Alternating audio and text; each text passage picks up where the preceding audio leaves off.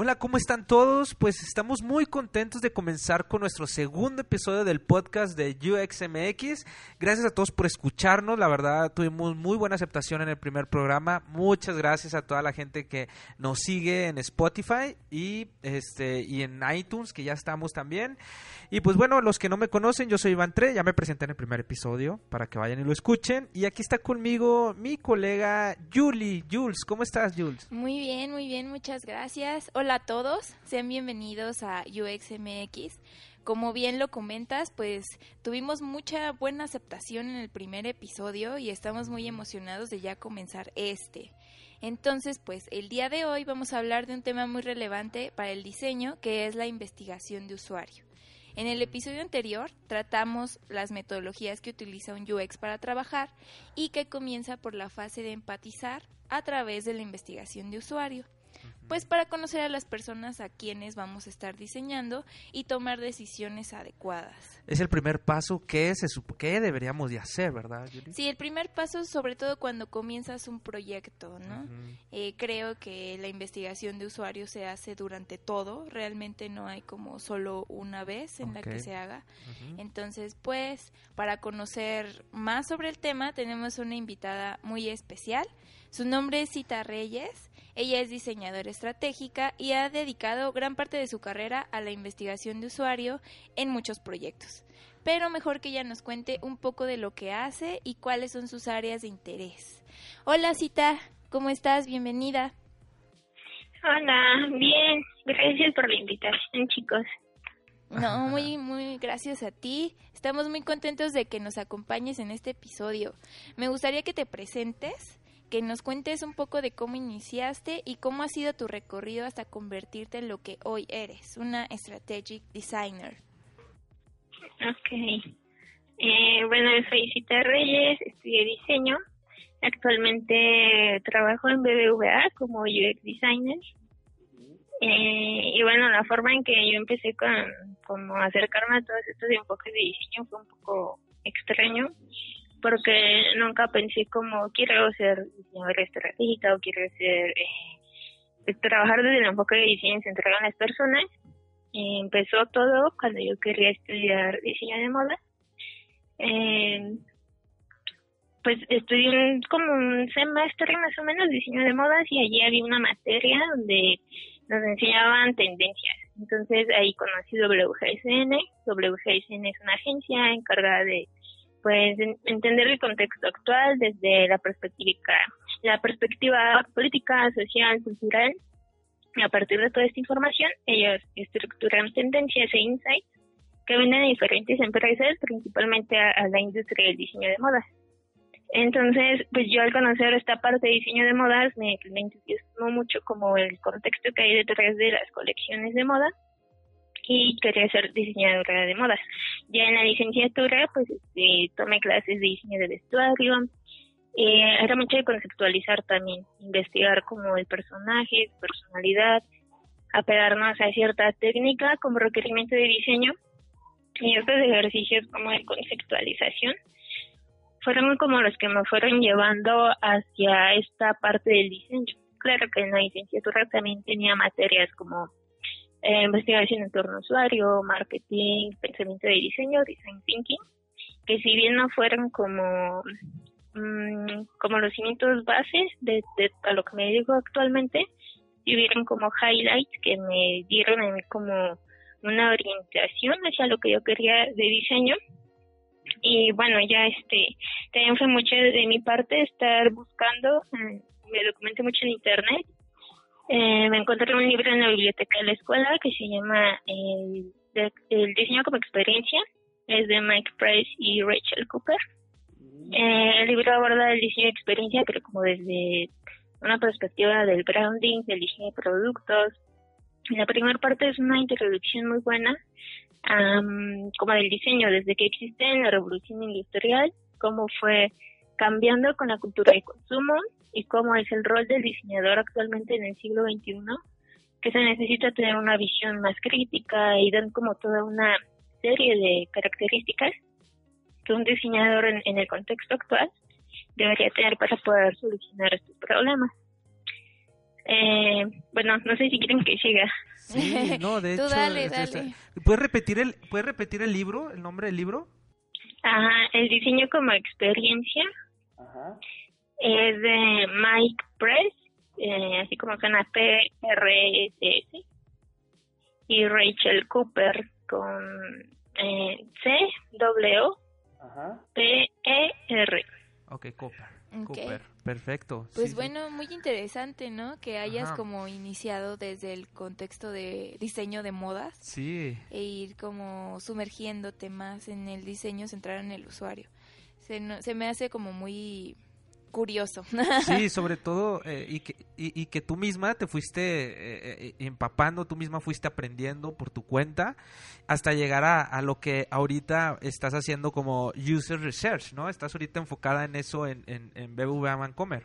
Sí, UX designer y pues los proyectos ahí son muy variados. En el que ahorita estoy, justo uno de los skills que requieren es el de research. Como está estructurado en BBVA, hay muchos departamentos y ahorita estoy como enfocada hacia una plataforma para empresas, pymes.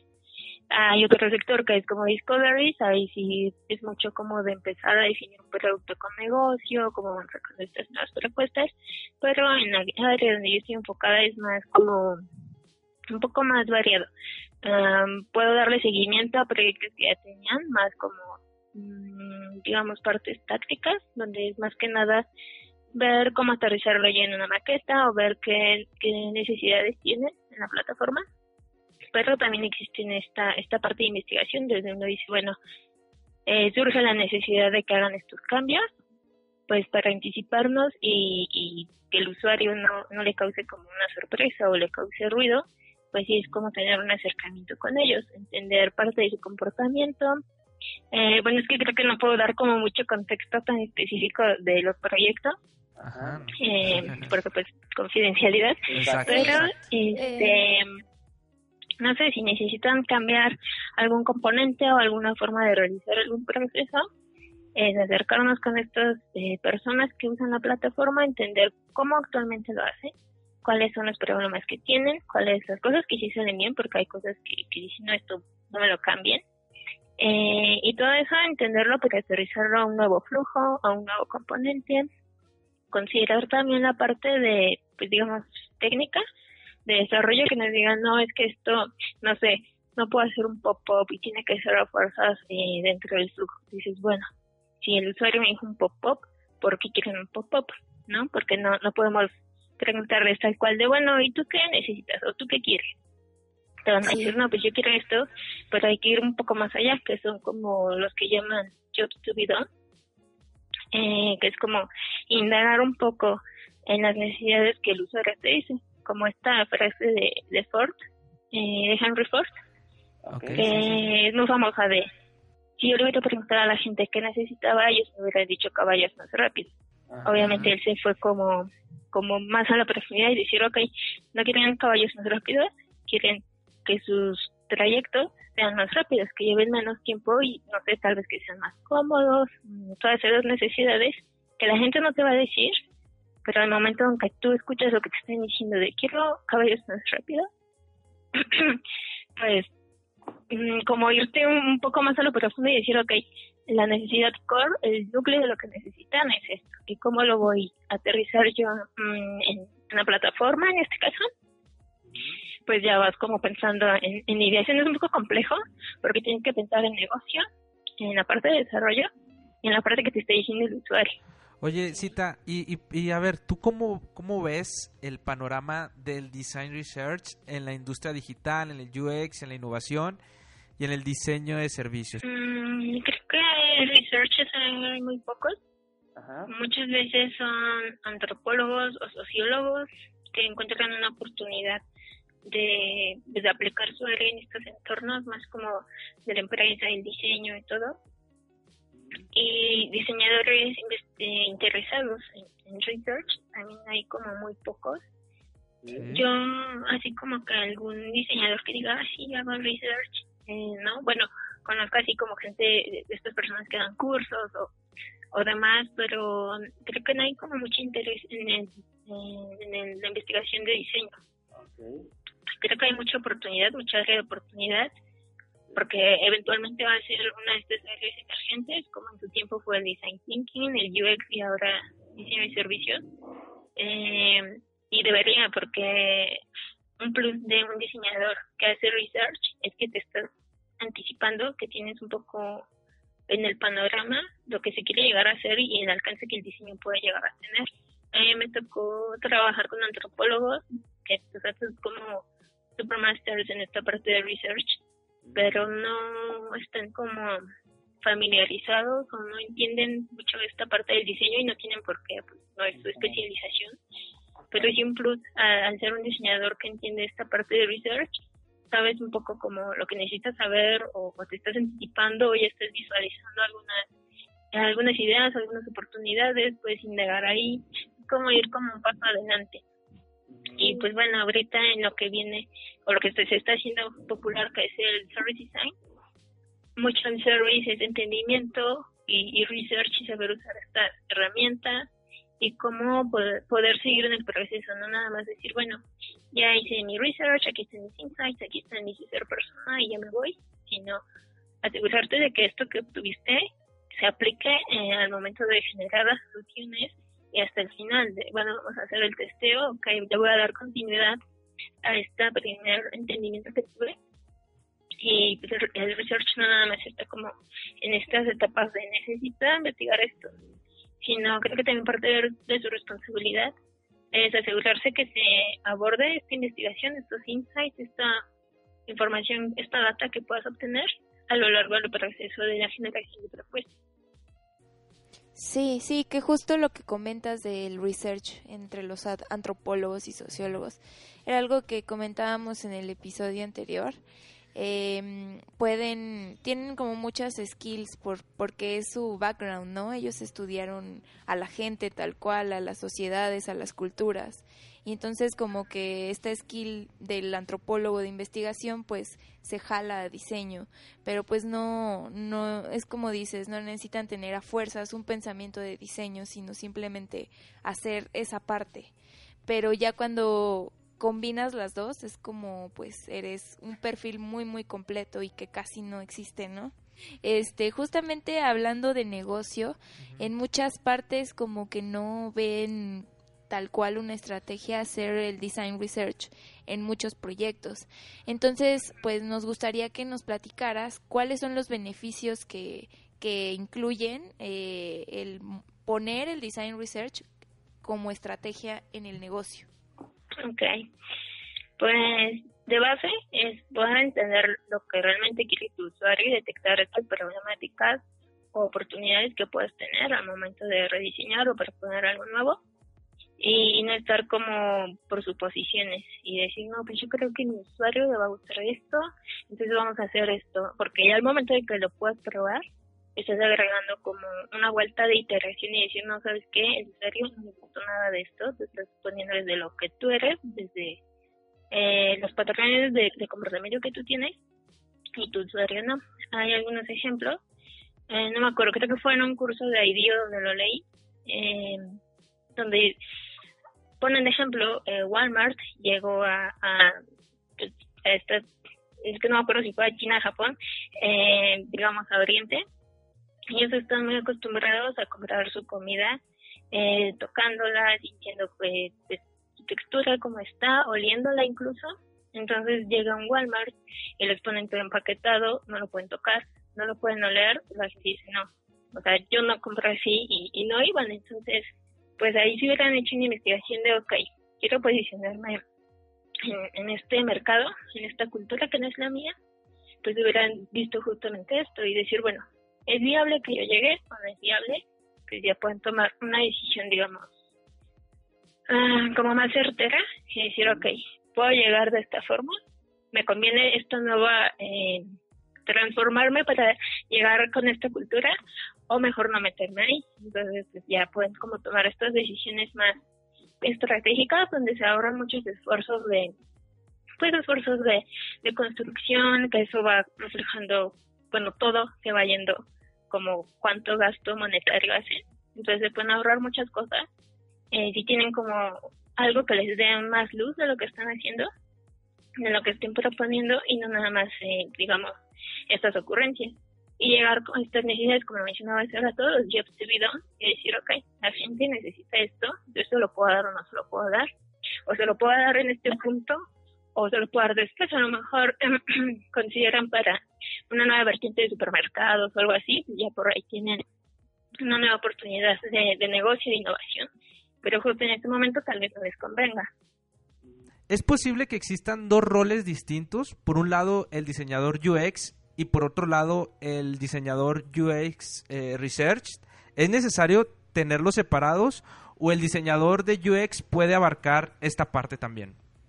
Mm, creo que una parte importante eh, a considerar es el contexto en el que el diseño se encuentra en este momento.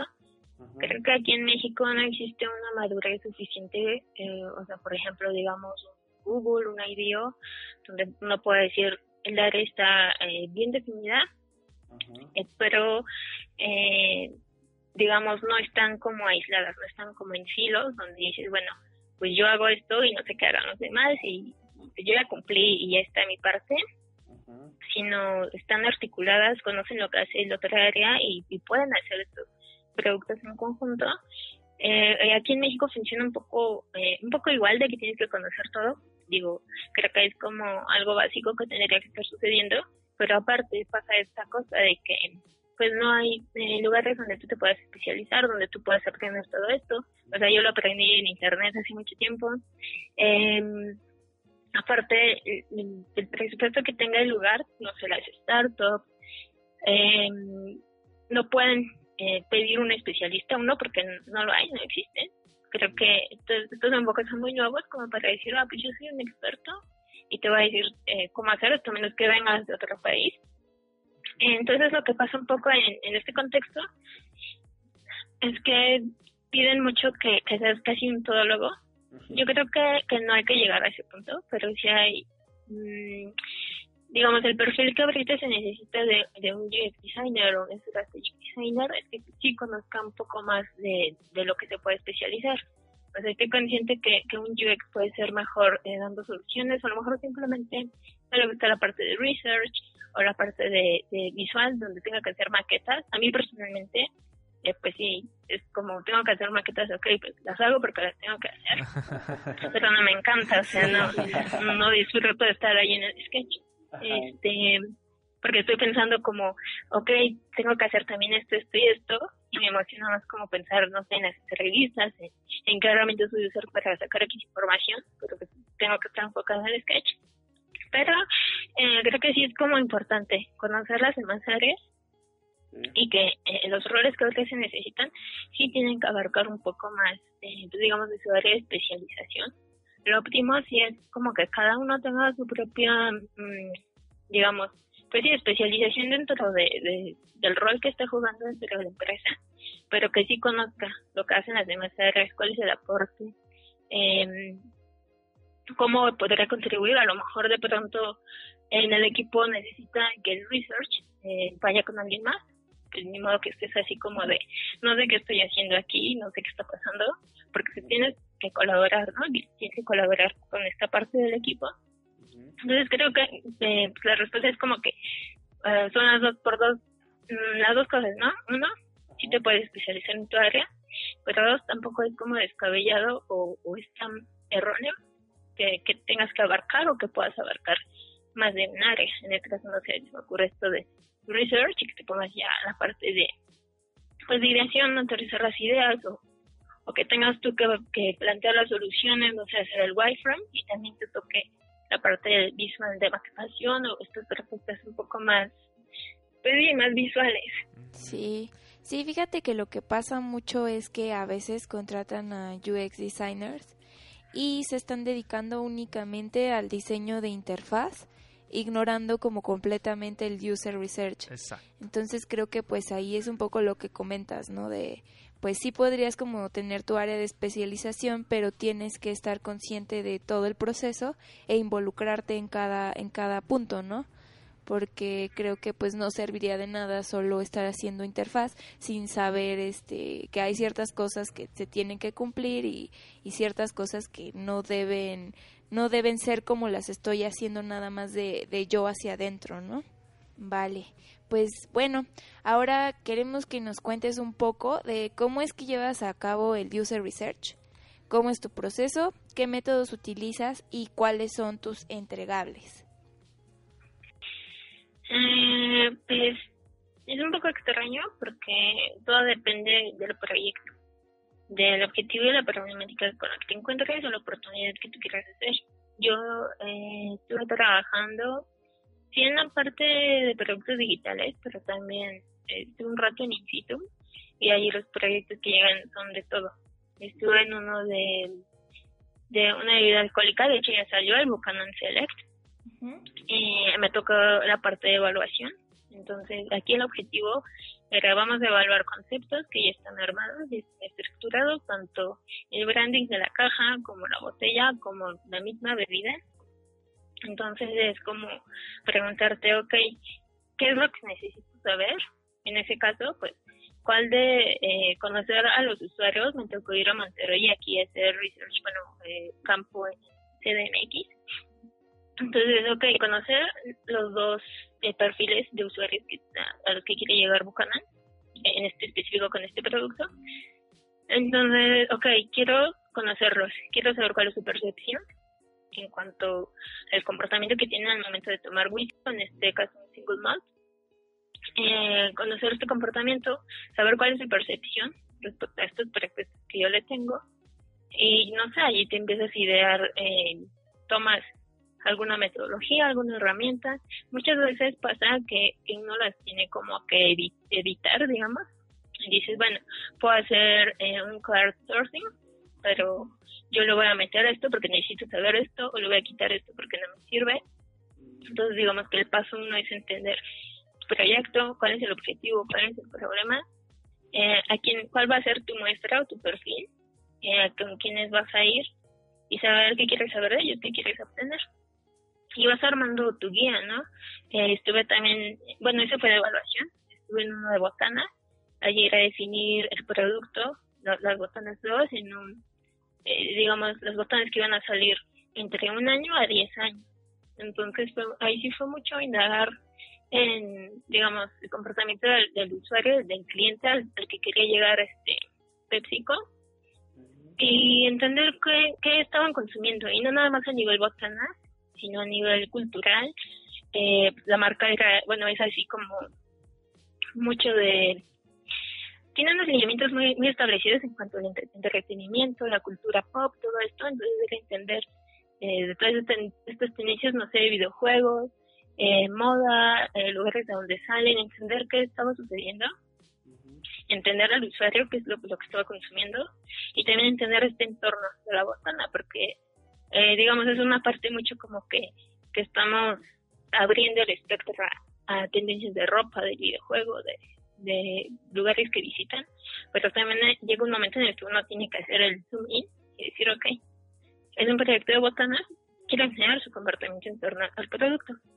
Entonces ahí pues como la definición de producto, sí nos abrimos mucho como las tendencias, al, comportamiento en general del consumidor para posteriormente eso pues llevarlo a la ideación, e hicimos workshops también, entonces pues es como distinto, varía de proyecto a proyecto, ese de evaluación pues sí 100% evaluar lo que ya se tiene, refinar también, porque es lo que estaban esperando, si el usuario nos decía no, sabes que el verde lo odio, bueno, porque lo odias, y qué color puede ser, ¿no? En este caso, por decir algo. Eh, también estuve en un proyecto de donde no, no tenía ni idea qué hacer. Solo, eh, fue con una, telefonía. no, es que, es que fue como muy, muy ahí abierto su, su petición. Solo querían saber cómo. Fue con una telefonía y querían saber su posicionamiento respecto eh, a la competencia. Entonces fue investigar a las tres principales compañías telefónicas y a partir de ahí decir, mira, el diagnóstico es que tú estás en esta posición, eh, las propuestas que yo te puedo dar, porque también hicimos como workshops, ya eran como, ok, tus necesidades eh, de tus clientes son estas, te están viendo de esta forma, la forma en la que tú puedes llegar como, mm, digamos, a, que estén más felices contigo, son con estas propuestas. Y ya teníamos, e, eso creo que es un poco largo y sí fue un montón de research, mystery shopping, este, paneles digitales, focus groups, hablar con, con las personas alrededor de dos semanas o más. Y bueno, ellos están muy acostumbrados a trabajar con datos cuantitativos. Entonces, y nos pidieron así como, no, es que cómo van a hablar solo con 10 personas. Así como, oye, es que es cualitativo, no es cuantitativo. Y sí, efectivamente los patrones empezaron a repetir bastante. Pero dijimos, ok, el que estén contentos, se estuvieron contentos como con una muestra de entre 30 y 40 personas, que son demasiadas, o sea, con 10 personas, y ya es mucho, bastaba. Em, pero bueno, como este era un poco más como de diagnóstico y de propuestas un poco de innovación, pues sí también varía, ¿no? En la parte de research, eh, de una evaluación, una definición de producto a uno de no tengo idea de qué quiero hacer, pero quiero hacer más feliz a mi cliente.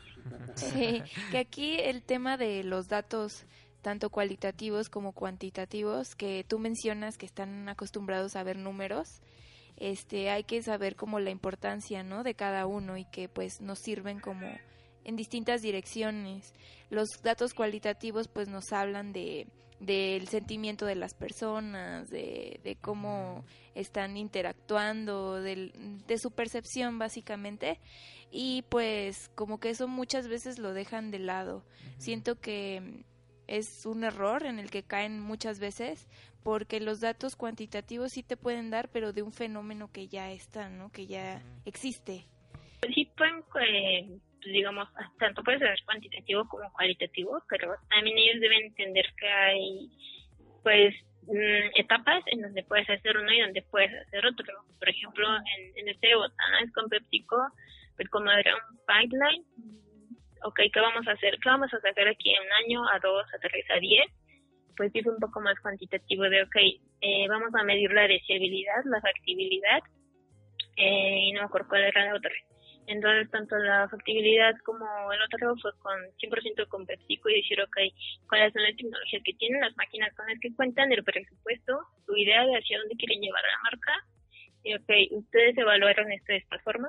El usuario en cuanto a deseabilidad, el consumidor, dice esto. Y a partir de ahí, pues sacar como un equilibrio de, ok, eh, de aquí a dos años, pues sacar este y el usuario lo, no sé, lo tiene en un lugar 3, 4, bueno, este es viable que salga en el año 2, ¿no? E irlo haciendo como también esta parte, porque muchas veces creo que los clientes piensan, y hablar mucho de usuario y de usuario, eh, intentamos sabotear su negocio, y obviamente no, porque pues parte del trabajo eh, en esta parte privada del diseño pues es, esto no generar eh, pues ganancias al negocio a la empresa a tu cliente. Y también poder comunicarles esto creo que es muy valioso para que entiendan que los entendemos y que no es como mm, que no somos una amenaza porque muchas veces al ser algo muy nuevo pasa mucho en el banco que pues hay personas que llevan ahí una trayectoria de más de 10 años y de pronto ven así a gente demasiado joven y que no entienden las metodologías que usamos y es como, o sea, van a venir estos niños a tocar mi banco y, si se ponen un poco a la defensiva, y es mucho como de estar negociando también. Sí, sí, sí, pasa mucho como que llegas y como las personas ya están acostumbrados a trabajar de una forma y a ver las cosas de una forma y de pronto el que está el líder es como es mi proyecto y pues yo yo sé tomar las decisiones adecuadas, ¿no? Y de repente llegas y si es como tal cual una amenaza de ¿por qué me estás diciendo esto? O, o, sobre todo porque mucha gente quiere crear las cosas como uno piensa, pero uno llega con metodologías y te dice es que esta no es la, la manera correcta, esto es lo que están pidiendo los usuarios, hay que crear algo para los usuarios, ahí también hay, hay ahí a lo mejor hay, hay un problema, ¿no? De, de, de, a lo mejor como lo que hemos hablado, ¿no? También mucho de egos. Sí. Este, Cita, eh, te quiero preguntar, eh, ahorita que hablas mucho de hablar con los usuarios, que, que pues eh, haces estudios cualitativos también, focus group, ¿cómo se prepara una buena entrevista, tu experiencia? cuando empiezas a hablar con los usuarios, ¿cómo llegar? ¿Cómo, ¿Cómo preparas una buena entrevista y qué es lo que se tiene que tener? Ok. Eh, pues bueno, la entrevista es como uno de los más eh, básicos y tradicionales del research. Eh, yo considero que en cualquier herramienta que uses debes de tener bien enfocado cuál va a ser tu perfil, con quién vas a llegar y tener una planeación, una guía. Así vayas a hacer un mystery shopping, así vayas a hacer shadowing, el, el focus group, tener como tu guía y saber qué es lo que lo que quieres obtener de ahí. En el caso de una entrevista, eh, pues, desde lo básico, eh, conocer tu perfil, empezar a, mm, como a planear la muestra que vas a tener, tener esta parte de reclutamiento. Eh, estoy un poco cansado siempre, siempre tarda un poco. Y un tip es que hay como preguntas, como, digamos, preguntas trampa, de que no te vaya a llegar un sesionista o que la persona esté llegando, sí, sí, yo sí tengo este producto y nada más te esté como mintiendo porque quieren incentivo. O que no te vaya a servir y pues al final tu entrevista se sabote porque esa persona no tenía el perfil que tú necesitabas.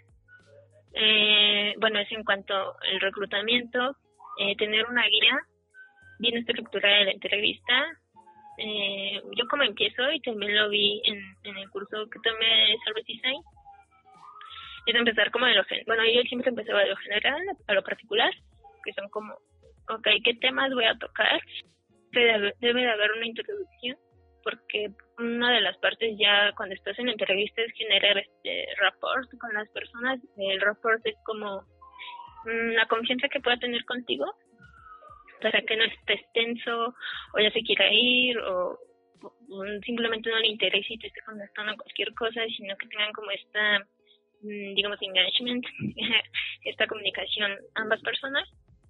Entonces siempre es como tu introducción, explicarle también como la dinámica, eh, súper importante también que sepan que no los vas a juzgar, que es, o sea, si te dicen no sabes que tu producto lo odio, no está mal, y no, le, no los vas a ver feo y no les vas a decir, bueno, ya no te doy incentivo ni nada así, sino, o sea, como hacerles ver que, que lo que ellos te digan es muy valioso, explicarles de alguna forma cuál es el objetivo de, pues, de la entrevista. Eh, y bueno, volviendo un poco a la guía, pues es como tu introducción, tener estos temas eh, muchas veces en la entrevista, de pronto, como que uno o se pone nervioso, o estás viendo el tiempo y dices, ya se me va a acabar el tiempo, y te vas como mucho de guion. Entonces, como, ok, pregunta uno, ¿qué piensa de esto? Ok, pregunta dos, ¿y de esta? Pero hay veces que el usuario se desvía un poco y te saca un tema relevante donde tú puedes indagar por ahí. Entonces, eh, debes estar como alerta para tomar estas oportunidades e indagar un poco más en lo que te está diciendo y que pues de alguna forma la entrevista también fluya como, pues, como una plática, una charla. Ahorita nos, nos comentaste sobre las formas, las distintas formas que no solo son entrevistas de usuarios, sino que pueden ser shadowing, que pueden ser focus group, para hacer investigación de usuario. ¿Cómo sabes en qué momento o en qué contexto es mejor hacer una cosa que otra? Mm, pues depende como de lo que tú quieras obtener. O sea, por ejemplo, mm, si tú quieres saber mm, cómo es, la experiencia cuando vas a pagar en un restaurante, por decir algo, eh, es muy difícil que tú vayas con el cajero y le hagas una entrevista y le digas, bueno, ¿y tú cómo te sientes? O sea, sí puedes negar por ahí, porque si quieres también conocer la parte del usuario, es o sea, si quieren entender las dos partes, la del, consumidor, la que está pagando o, del que está cobrando, puedes allí hacer un y shopping donde tú dices, ah, si yo voy a, no sé, a pagar mi, mi factura de teléfono, pero vas con la intención de, ver cómo funciona, de cómo se siente el usuario, desde que llegas eh, a la sucursal, cómo te atienden, cómo está ordenado, cuál es tu experiencia para tú vivirla, que es muy distinta que si vas con un usuario y le preguntas eh, cómo fue tu experiencia, tal vez te puedan decir, no, fue horrible, ¿por qué pasa todo esto? O te digan, no, a mí me fue súper bien, yo llegué muy, eh, me muy rápido y ya, ¿no? Todo cool. Pero al, momento de vivirlo tú, te puedes dar cuenta de, ah, no, es que si llego a las 2 de la tarde, la gente se va a comer, eh, hay pocos asesores, o la fila es muy larga porque la gente sale del trabajo y se forma, entonces pues es, horrible, ¿no? Porque nada más tienes ese tiempo para ir a pagar, pero todos tienen el mismo tiempo que tú, entonces la fila es gigante, ya, te enojaste, los, este los asesores se fueron a comer, hay pocos, entonces te vas dando cuenta como de todas estas cosas. Si tú quieres eh, indagar un poco más como de la percepción de un usuario, puedes hacer estas entrevistas un poco más a profundidad y esa parte como saber las opiniones que, que un grupo tiene acerca de un tópico en especial, a lo mejor puedes hacer un focus group, ahí a veces se hacen estas discusiones un poco más eh, como nutridas, este cambio de, de, perspectivas y que te digan, no, pues a mí me pasó esto, o que les pase lo mismo y los dos se pongan a decir, sí, sí, es cierto, a mí también. Entonces sacas distinto eh, tipo de información. Depende mucho como de la problemática y del objetivo de, de tu proyecto, porque pues, evidentemente no todo se resuelve con, con entrevistas, con test de usabilidad, también depende de los tiempos, de lo que esté esperando tu cliente o el negocio de, de, pues de tu aporte de diseño. Es un poco como tener esta sensibilidad y decir, ok, ¿qué quiero saber? Y cómo podría conseguirlo. Y muchas veces me ha tocado que, que la gente busca toolkits o va a los cursos buscando este, esta serie de herramientas y seguirlos como paso uno, paso dos. Pero, digamos, ese es como el paso final. Ya que tienes toda esta sensibilidad y dices, ok, yo quiero obtener esta información y quiero saber esto, esos toolkits te pueden ayudar a aterrizarlo mejor, pero no es como la receta de cocina, seguir de paso uno. sí, sí, sí. Exacto. Vas, vas viendo a ver cuál te funciona y como creando tu propia receta, por así decirlo. Sí, porque incluso puedes decir, bueno, voy a hacer un Customer Journey, pero dices, ah, tengo esta información que también es relevante para mí, pues entonces se lamento, o esta información a mí no me importa, pues se la quito y no pasa nada, tú, digamos, el Customer Journey te sigue sirviendo porque lo estás usando para tu proyecto y más en, en estas, en este enfoque que todo es como muy ambiguo, pues es válido, no porque le quites una parte al Customer Journey que dice tu toolkit, deja de ser un Customer Journey. Pues bueno, justo ahora que estamos como hablando de, de todo esto que nos estás comentando, también hay como mucha confusión eh, acerca de el user testing y el user research, que de pronto el user testing pues su, su objetivo es como tener datos, información que nos ayude a ver cómo está funcionando algo y con eso poder iterar para, para resolver pero sí hay como confusión entre que si son lo mismo, son distintos o el enfoque. ¿Qué nos puedes como comentar acerca de eso? Mm, pues, pues un poco mm, por el contexto en el que se está viviendo, que UX se tomó como diseño de experiencia para productos digitales, pero digamos si te vas un poco más a, a la profundidad de dónde nació todo esto, Um, para mí y para algunas personas, porque esto no está claro ni académicamente fundamentado ni nada, eh, te remontas un poco a lo que es el diseño centrado en las personas. Y después, después fue como el design thinking que, que difundió mucho y dio, que hoy en día, o sea, como que tuvo un boom y ahorita ya nadie quiere saber nada de design thinking, pero um, creo que el área de research es como eso, entender a tu usuario y puede entrar en cualquier etapa, sea en la de entendimiento, en la de evaluación, en la iteración, cuando ya acabaste tu producto y justo lo quieres testear. Entonces, no, user research o design research, yo lo conozco más como design research, pero creo que user research es más acotado a productos digitales. Eh, digamos, ya tanto user research como design research es como la parte general de research. User, user testing ya se enfoca más como en la parte de una evaluación. Y no necesariamente tiene que ser como en el producto ya terminado, ya así final, ya lo voy a sacar al mercado, sino puedes hacer como esta mm, acercamientos más si trabajas con metodologías ágiles, decir, ok, ya hice esta primera parte, pues me voy a testear con el usuario. Ah, ¿sabes qué? Me dijo que eso no funciona. Ok, ¿cómo lo podemos hacer? Pues de esta forma, bueno, eh, pero no, eh, user research es como desde todo esto que les comentaba de los user shopping, eh, focus groups, todo esto, y el testing ya es como en la parte de evaluación de, de un producto, de un componente, de una plataforma, pero justo se centra en una última etapa, pero sí en esta etapa como de evaluación. Digamos, yo lo veo como que el user testing está dentro del user research. Ok, perfecto. Oye, Cita, y, y ahorita ya nos comentaste pues algo sobre pues que ya has trabajado con, con, varias marcas y, y, en varios proyectos muy interesantes, pero me gustaría que nos platicaras sobre una problemática que te has enfrentado, así la que se te venga así en la mente ahorita, eh, con qué problemática te has enfrentado y cómo lo has resuelto a través del Design Research. Mm, pues que son varias. Elige una. Esa problemática que dijiste, wow, o sea, este está muy difícil y pues bueno, aplicando esto fue como lo, como, como lo resolviste. se resolvió. Eh, pues creo que es como este proyecto justo que les contaba hace rato de la telefonía, que es muy ambiguo. Llega el cliente y dice, soy muy nuevo aquí y quiero entender el mercado mexicano, porque en otros países es como de los tops, pero si las culturas cambian. Entonces que haya llegado con, con este problema muy ambiguo de quiero saber cómo me va y, cómo hacer para, para hacerlo, eh, que tengan como este eh, que me convierta en una especie de love mark para ellos y le gana mi competencia.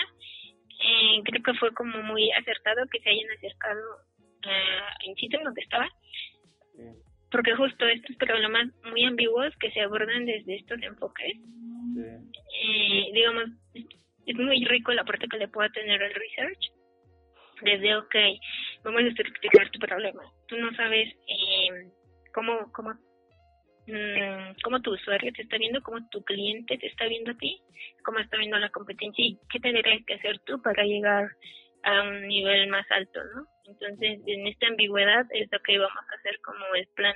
Uno, evaluarte. ¿Cómo te evalúas tú como marca e internamente? ¿Cómo se evalúan? ¿Cuáles son estas métricas? Ok. Eh, ellos lo veían mucho como desde evaluar al asesor, eh, el call center, como estas cositas más internas, y es ok, tú evalúas esto como un blueprint.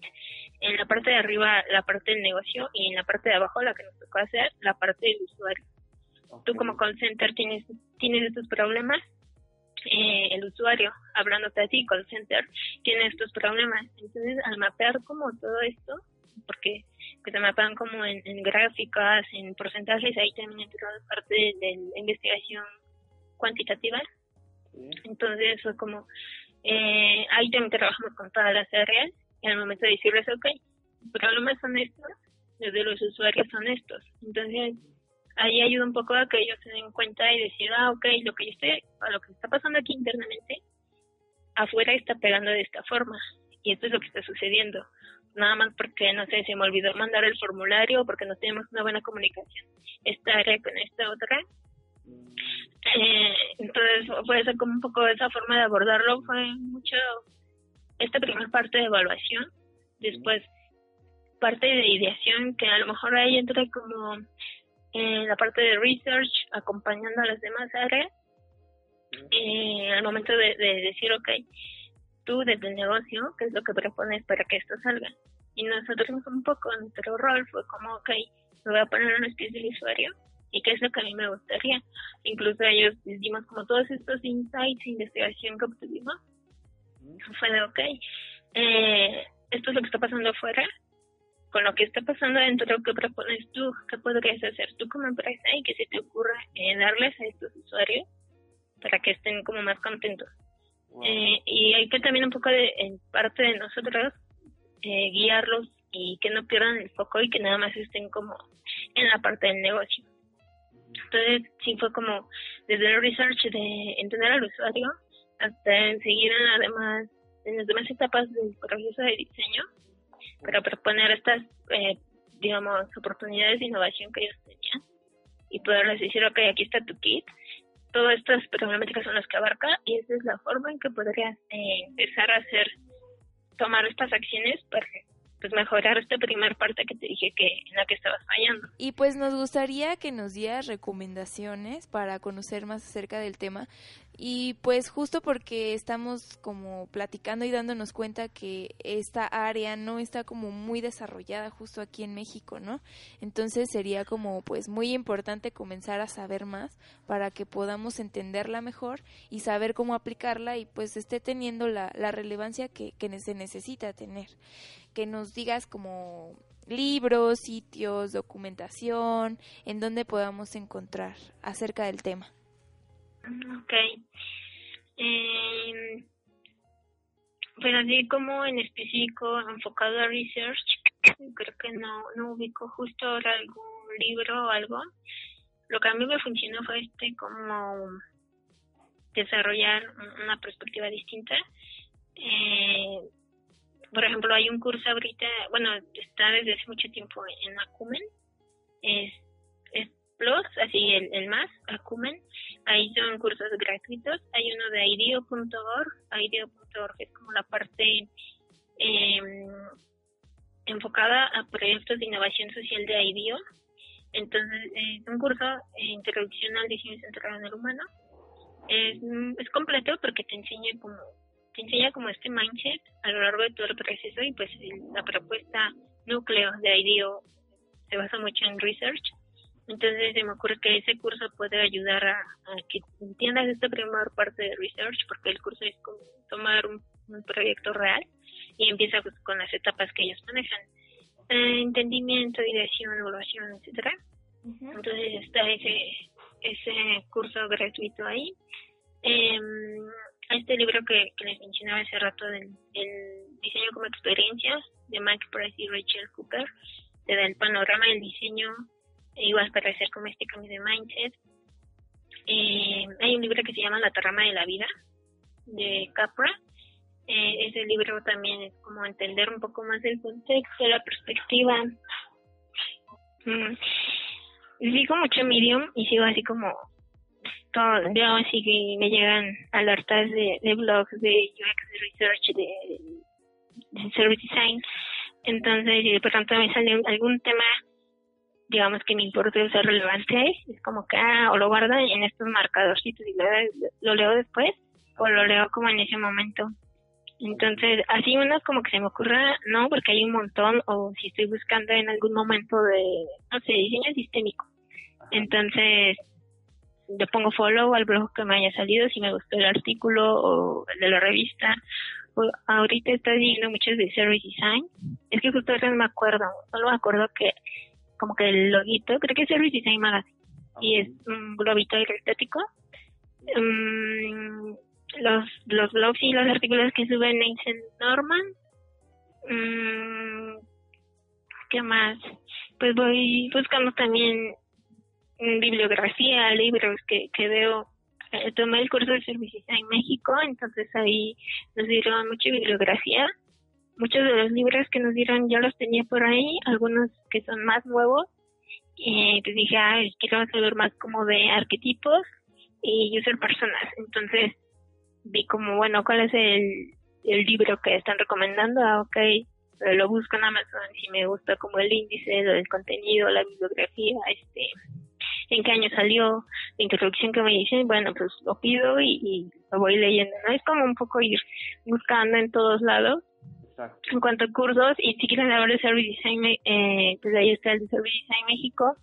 Uh, yo mucho de eso como que ya no se me decía desconocido, pero creo que está muy completo. Eh, está este de, de IDEO en Acumen. Hay uno de diseño sistémico, igual en Acumen. Ese es un poquito más pesado, porque es muy largo y pues casi nadie habla de diseño sistémico. Entonces, si ya conoces un poco de Human Centered Design, te puedes pasar después a ese, que si está, ese no lo he terminado yo, porque empecé justo desde Service Design, eh, pero ese también está como muy completo. Okay. okay. Y de hecho, bueno, eh, si, si también si, si la gente pues eh, quiere saber más y que tú le recomiendes algunos blogs, eh, ¿dónde te podemos encontrar? ¿Tus redes? Eh, ¿Dónde te puede encontrar la gente que, quiera, que tenga dudas al respecto, no? Ajá. Eh, pues en Instagram estoy como cita, Z-I-T-A, así como si deletrearan cita. Okay. Z.I.T.T.A.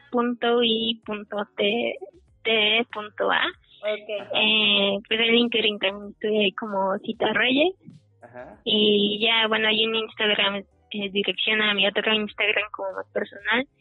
Eh, y pues en Facebook igual Citas Reyes, pero no sé si se llama Citas Reyes en Facebook. vale, y bueno. ¿Algo que quieras eh, terminar? No lo sé, tal vez que mucho de este, de este enfoque en general de diseño centrado en las personas o en el usuario es mucho más como de mindset que de buscar herramientas o el toolkit o el libro que te diga cómo hacerlo, eh, sino como tomar esta otra mentalidad.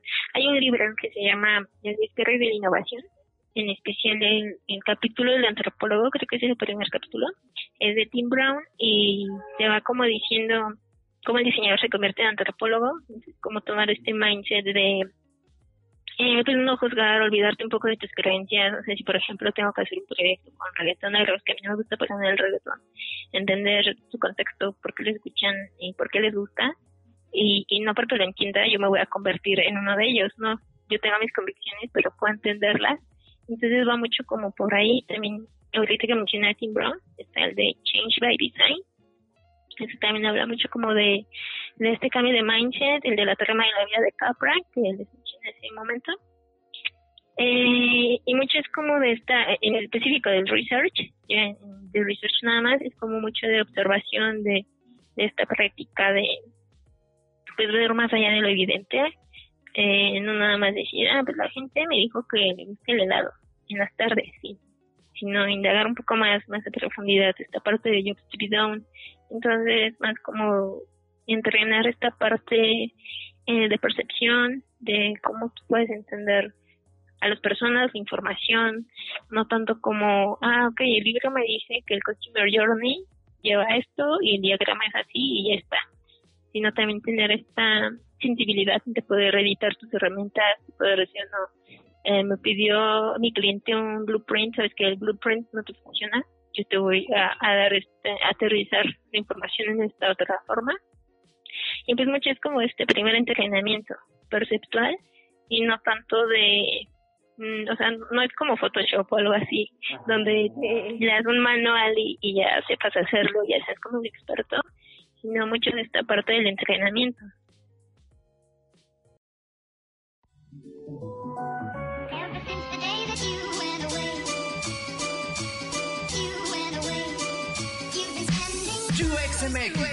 Comunidad de UX y diseño en español.